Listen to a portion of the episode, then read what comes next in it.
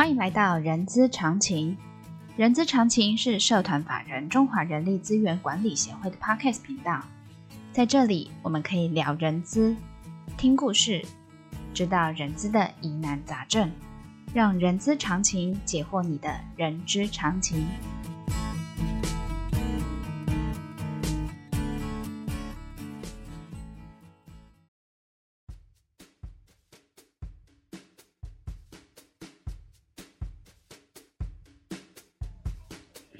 欢迎来到人资常情好书分享，我是 J.K. 若琳。这个节目呢，希望透过多元的好书，从中吸收，获得作者多年的实务经验，在分享的潜移默化中呢，将这些经验解决我们在人资或者是在职场上的疑难杂症哦。呃，听众朋友，我们都知道，我们从招募任用到退休离职的流程。都有各式各样不同的劳动法规需要去遵循，而且呢，呃，我们自己也知道，劳工对自身的权益也日趋的了解跟明白哦。所以在劳动法规复杂这么多的状况之下，而且实务见解常常变动哦，在不易解读之下呢，我今天要来跟大家。介绍这本书叫做《劳动基准法解释令暨判决》的汇编哦，呃，让我们从事人力资源的工作者可以随时的查阅、参考跟运用的工具书哦。今天非常荣幸请到了这本书的主编哦，而且现在主编呢就坐在我对面哦，所以今天我们呃一起来跟主编来聊聊劳基法这件事情哦。欢迎瑞泽管理顾问有限公司总经理周昌香周老师。嘿，大家好，我是瑞泽管理顾问公司周昌香，谢谢大家。好的，老师，其实这本书在我小时候，我所谓的小时候，就是说在我年轻的时候，其实我有看过一本，就是像这个劳动基准法这样子解释令的汇编，我记得是在二零零一年的时候。然后刚才在节目开始之前呢，我跟老师也稍微聊过了一下。他二零零一年出了第一本这个书之后，他在二零零四年、二零一九年跟二零二三年一直呃有在做不断的更新这件事情。但老师，我好奇了，我们时至今日，我们从二零零一年到现在的二零二三年，二十二年了，你再次做这样的事情的起心动念是什么？我想要知道，我好奇。OK，我想其实很简单的一个概念，就是因为我在一九九七年呢，嗯，呃，设立了我自己的一个顾问公司，是啊，顾问公司设立以后呢，主要的这个服务重点就放在呃人力资源跟劳动法令的这样的一个方向嘛。是。那在这个过程当中，在服务客户过程当中，都是会客户常会问啊，这什么样的一个案例啊，嗯，怎么样解决处理啊？嗯，那在我的一个呃学习经验里面，我都一直想说。呃，我们除了要让呃客户了解这个法律的规定怎么样能够合法，相对来讲，客户也知道说，那这个东西合法它有什么样的依据啊？嗯，那我是因为法律背景的出身，所以我一直是，除了条文之外呢，我们就会想象，呃，那在实务上还有哪些可以去佐证这个条文的实施的过程当中所产生的一些结果？那以我们法律角度来看，都会去看到呃主管机关的解释令，是还有法院的判决。所以我就把这两个实物上比较明确的证据啊，就是不是说呃一个顾问就随便讲讲，他一定有些依据嘛。是。从这个角度来讲，我就把这两个我认为很重要的这样一个来源呢，嗯，想说怎么样把它编成一本书，来让很多需要的人力资源的人，或是呃劳工朋友，或是老板要知道呃他怎么样去遵守法令规范，然后来让劳资和谐。所以在这样一个起心动念之下呢，嗯，就开始在九七年成立公司，在二零零一年第五年的时候呢，就准备啊把这些资料整理了，然后就出了第一本。那当初呢也没有任何出版社，就自己呃 自己找，就是周周自己出，对，我们自己出，自己出，自己出，自己 印啊，啊印的也不多啊，就是呃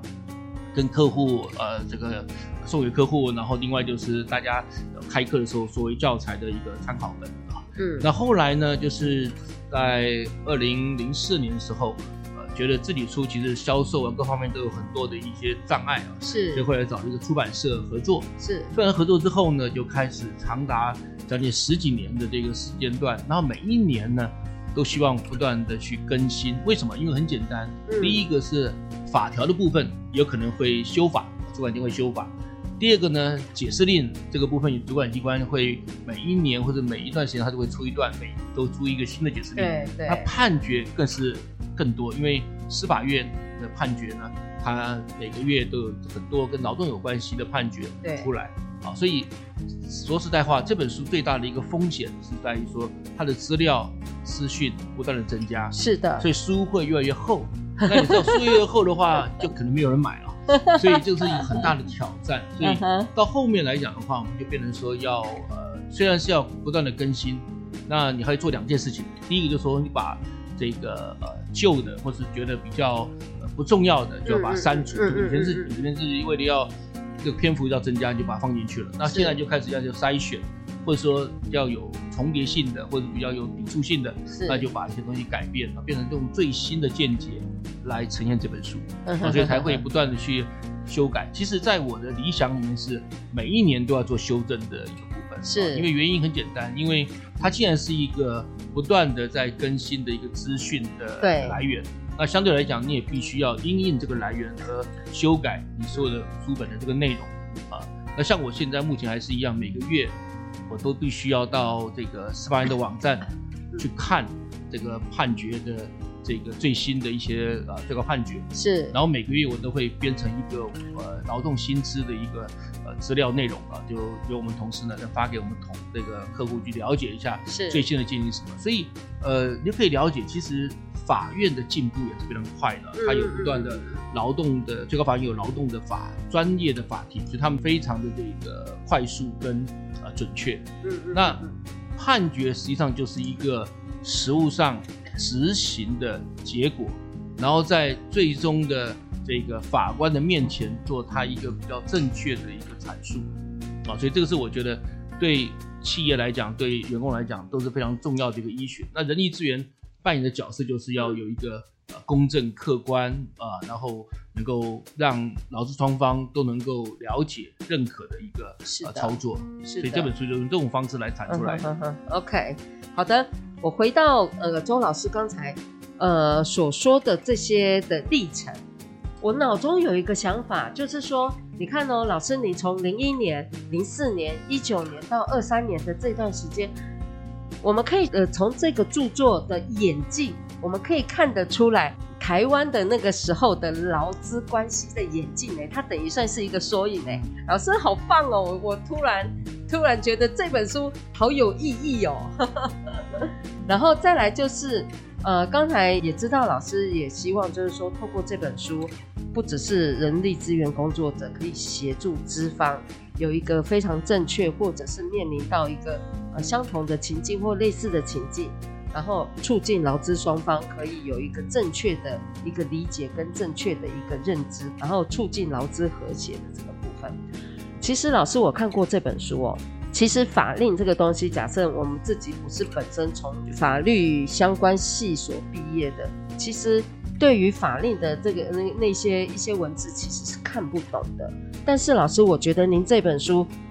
我很容易看得懂的，呃，原因是因为您的编排方式先是从法条开始讲，然后再来解释令，然后最后再带到判决。老师，您为什么想要采取这样子的编排方式呢？嗯，其实这个就是从读者的角度嗯来做的一个安排，嗯，也就是说从读者角度，因为就像刚才院长所说的。并不是每个人都念法律，所以说对法律的这种呃了解，他的一个认知来讲，第一个可能就是看到我们看到有把全书很多的法劳动法的话是最重要的是劳动基准法。那条文的内容，我们每个字都看得懂，但实际上它在呃真正在落地执行的时候呢，一定会有一些实务上必须要再去衍生性在阐述的内容啊。是的，所以这个部分我们就把法条摆第一个，让大家知道说至少这个是最基础的东西。是的。那所谓的解释力就是由劳动部它依照这样的法条内容，它在过去的实务上。不管是主管机关自己认为要做的解释，或者说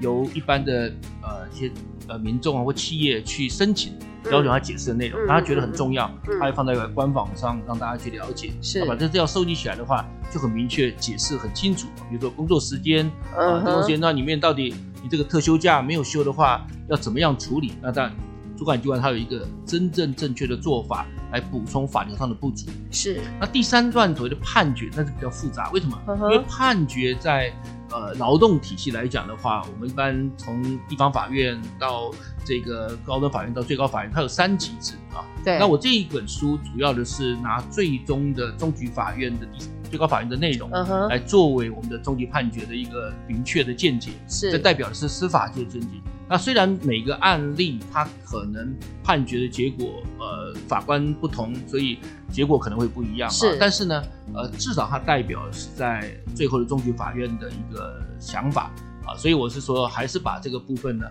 把它重要的一些的呃见解摘录出来，放在我的这本书里面。是，这样的话，它就是一个个案，然后在一个主题上。那当然，如果你要看详细的内容，我都有把他的判决字号啊，呃，都写得很清楚。你可以再回去看原文，因为打到最后法院的意思就是说，他应该有很多这个呃正方反方在那边的一个操作。之类，对，所以他这个操作应该很细致，各有各的一个所谓的证据啊或者做法，但实际上最终。法院的见解是什么？那是最重要的，因为他最后呃判决确认之后，就以这个见解作为这个案子啊这样的一个事件的一个结果，所以这样的话，对我们呃实务上的人来讲的话就很方便。为什么？至少你有一个依据是客观第三方或是有权威的第三方来给你的，是啊，这样的话对我们在做人力资源工作来讲也很方便，就是说可以呃跟老板向上管理啊，说这是呃主管机关的见解，这是这个。呃，法官、司法院的见解，所以这个部分会增强我们人力资源的所谓的说服力，还有我们的专业性。所以我觉得这个是我呃认为这样子一个编排方式呢，对我们大部分不是读法律系的这些的同学会比较有帮助的。谢谢。对，我觉得这本书让我我看过之后，我觉得。它不难读，我我所谓的不难是它是很 easy 的，它是很简易的，而且也知道整个劳基法、劳动基准法的一个脉络，它是有系统性，而且它是有层次性的这个东西。然后谢谢老师哦，能够有能够用这样子的编排方式，老师那这样子，我题外再请教您一件事情啊，因为我看到这本书里里头您是主编嘛，然后还有三位共同的作者。老师当初呃为什么会有这样子的安排呢？呃，这本书其实是、嗯、呃一个非常重要的一个里程碑。为什么呢？因为呃在过去这么多年的一些版本里面呢，呃都是由我一个人挂名啊。嗯、那这一次是因为疫情的关系啊，还有这几年呃整个一个市场上的一个状况，所以我们就重新找了一个新的出版社来帮我们出这本书。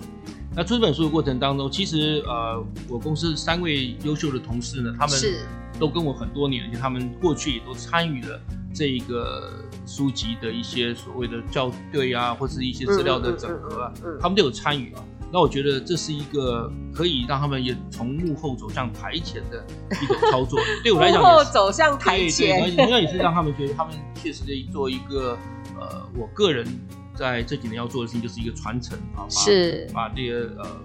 位置舞台留给后面的年轻人，他们上来。所以我想这次的新书出版也可以这样子一个很有仪式感的感觉，能够帮这本书能够有这样的一个感操作，然后让他们都能够一起来参与啊。假如说这本书是大家一起努力的结果，我觉得这是一个非常好的一个呃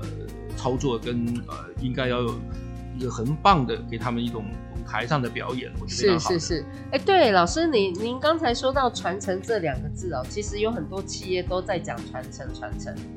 老师，您您确实把传承这件事情落地化了。你借由这本书，第一个就让同仁知道说你要传承了，第二个你有宣誓感，然后再来就是很直接、很落地的去透过这本书来做执行这件事情，我觉得。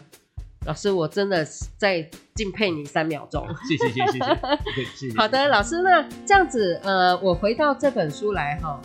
呃，就像诚如我刚才说的，我觉得这本书是很容易读的。然后我是觉得它其实也是一个人力资源工作者的一个工具书。我所谓的工具书是，当你的公司碰到类似像这个状况，或者一模一样的状况的时候，其实您可以去做翻阅。那老师，那这样子，我想请教一下，您会建议我们的 HR 朋友，或者是我们听众朋友，怎么运用这本书呢？呃，我觉得这本书当初的出版的目的呢，其实就有三个非常重要的一个呃，想要让读者因为这本工具书而得到的收获啊。那我一个一个跟各位分享一下。第一个，我们希望每个人力资源的工作者把这本工具书作为他在组织里面修改。变动它现有的一些人力资源管理的规章制度的一个依据。嗯，比如说我举个例子，比如说呃，主管机关有个解释令要求，呃，以后的这个呃加班必须要由公司做所谓的这个举证责任。嗯，那这个时候你是不是就在管理办法、在考勤办法里面，就会从这个角度来讲修改你的一些呃操作流程的一个改变啊？这是一个非常重要的一个。呃，因为因应呃新的一个规范制度，而必须要调整组织的管理规章办法，嗯，我觉得这是一个非常好的一个运用。所以为什么它是一个不断推陈出新，不断让你要去修改变动的一个方法啊？第二个要操作就是说，你可以把这个法令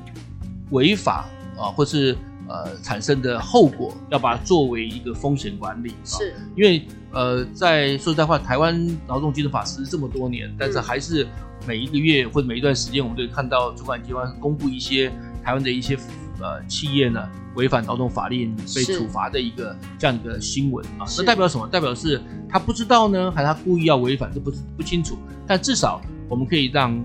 这个人力资源的人在组织里面跟老板沟通的时候，可以提出。可能会产生的法则，或者是过去在实务上，我们这样公司这样的行为本身就是违反法律，而且法院的判决也都很清楚了。所以这样的话比较能够说服老板说不要去去违法，和踏那个红线啊。所以这个对风险管理来讲，对人力资源的工作者来讲是一个很好的一个帮助啊。那第三个我也期待就是说，因为呃，真正的在劳动法令在组织里面。会产生的矛盾或冲突，或者将来会产生劳动争议啊。其实人力资源部人是最懂劳动法的，在公司里面，那最不懂是谁呢？是部门的管理者啊。是，所以我也希望这本书它有另外一个好处，是教育的一个功能。什么意思呢？就是说，我们希望每一次能够让这个人力资源人在组织里面上课啊，就是每一我常常在帮企业上课，就跟他说，在每一个公司的管理者。他必修的一堂课是人力资源，他懂人力资源怎么带人，怎么管理人。另外一堂课是什么？另外就是他懂得他在管理人员的时候，他应该注意的劳动法律的风险，比如说加班的控管啊，啊或者请假审批啊这些东西，其实。呃，管理上一定会有相牵涉的法律上的问题啊。嗯，那你在公司内部要教这些的管理层知道这些事情的时候呢，你一定要有一些的案例，嗯啊，有一些的所谓的真正过去发生过的这样的事情。嗯，这样的话，你有这本书之后，你可以取它里面的这些判决或者解释令呢，来去呃，在你的课程里面去让管理层的人知道。啊，这个东西是对或错的，嗯哼，所以它也扮演了一个教育啊、宣传啊、制度的一种做法啊，所以上面这三个功能是我觉得非常重要，在呃用运用这本书啊，除了你自己人力资源部自己内部的学习啊、了解增加自己的专业能力之外，啊，我们可以对外啊对外产生我们的影响力，我觉得这才是一个非常好的一种做法。OK。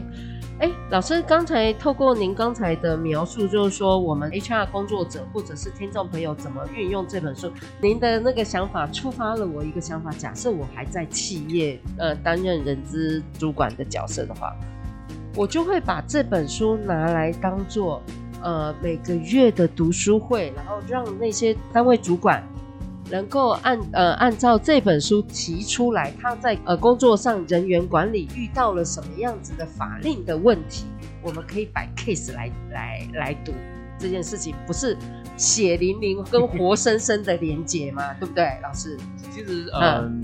刚才院长这样的想法也是蛮好的。嗯、那我我另外一个想法也可以说，嗯、一个是我们这本书可以成为人力资源部门内部的一个。内部培训的课程的教材，比如说刚才你讲的读书会，其实就很容易，就是说在呃，我们内部的负责招募的，是，他懂得招募相关的法，是的，是的，是的，负责这个教育训练或者他的绩效考核，嗯、相对薪资那都会有跟劳动法律连接的部分啊。是，所以一个是每一个在他管理工作的这个职责的这个专业人员、嗯、啊，人力资源专业人员，嗯嗯嗯、他应该懂劳动法律，是他自己要去研读。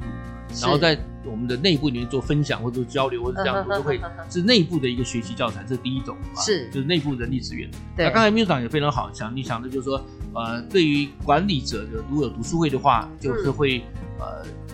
有历史，就是说过去公司里面曾经发生过哪些案例或哪些常遇到疑难杂症，我们把这个发生过的这些的案例呢拿出来作为探讨，跟我们的管理层的人一起来做。呃，交流，然后当然在这个过程当中，人力资源扮演一个专业的角度啊，用这本书里面的教材呃作为教材啊，把里面的判决啊、解释令跟大家分享一下。我觉得这样的话也可以让这些管理层的人有更正的印象，是啊，将来就不要再犯同样的错误。我觉得这两这个都是非常好的一个呃，可以帮公司在劳资关系危机这一块能够尽量避免，而且创造劳资和谐。对。老师刚才那样子讲哦，就觉得假设拿公司的例子来来跟那个这本书一起来搭配运用的话，那就是把整个的案例变成是活生生的一个例子，而不是在书本上只是一个文字上的东西而已。我觉得这样很过瘾哎。其实我觉得应该这样解释：法律法条是大家都很讨厌这个枯燥乏味的东西。是啊，我们我们刚才的做法让它不乏味啊。所以只有。讲故事啊，呃，看新闻啊，像这种感觉的话，他的那种呃，就比较有他的一个呃，真正比较切合实际，而且比较有比较深刻的印象。嗯，这在做教育的一个推广的一种操作来讲，是非常好的一个方法。是是是是的哈，呃，其实法律人呢，通常都会有一本好用的六法全书哦。呃，我们人力资源的工作者啊，要有一本好用的劳动法规用书呢，不妨来参考参考我们这本。劳动基准法解释令暨判决的汇编哦，虽然今天的节目只有精华的二十几分钟哦，其实实在很想要再跟周老师多聊聊，真的跟他聊的真的是不过瘾啊。不过呢，为此呢，我们人资协会也就 Chama 在十一月二十三号哦，也就是呃，请大家注意哦，十一月二十三号的礼拜四晚上呢，我们邀请了周老师跟三位共同的作者呢。亲临现场来进行我们这个实体分享会哦，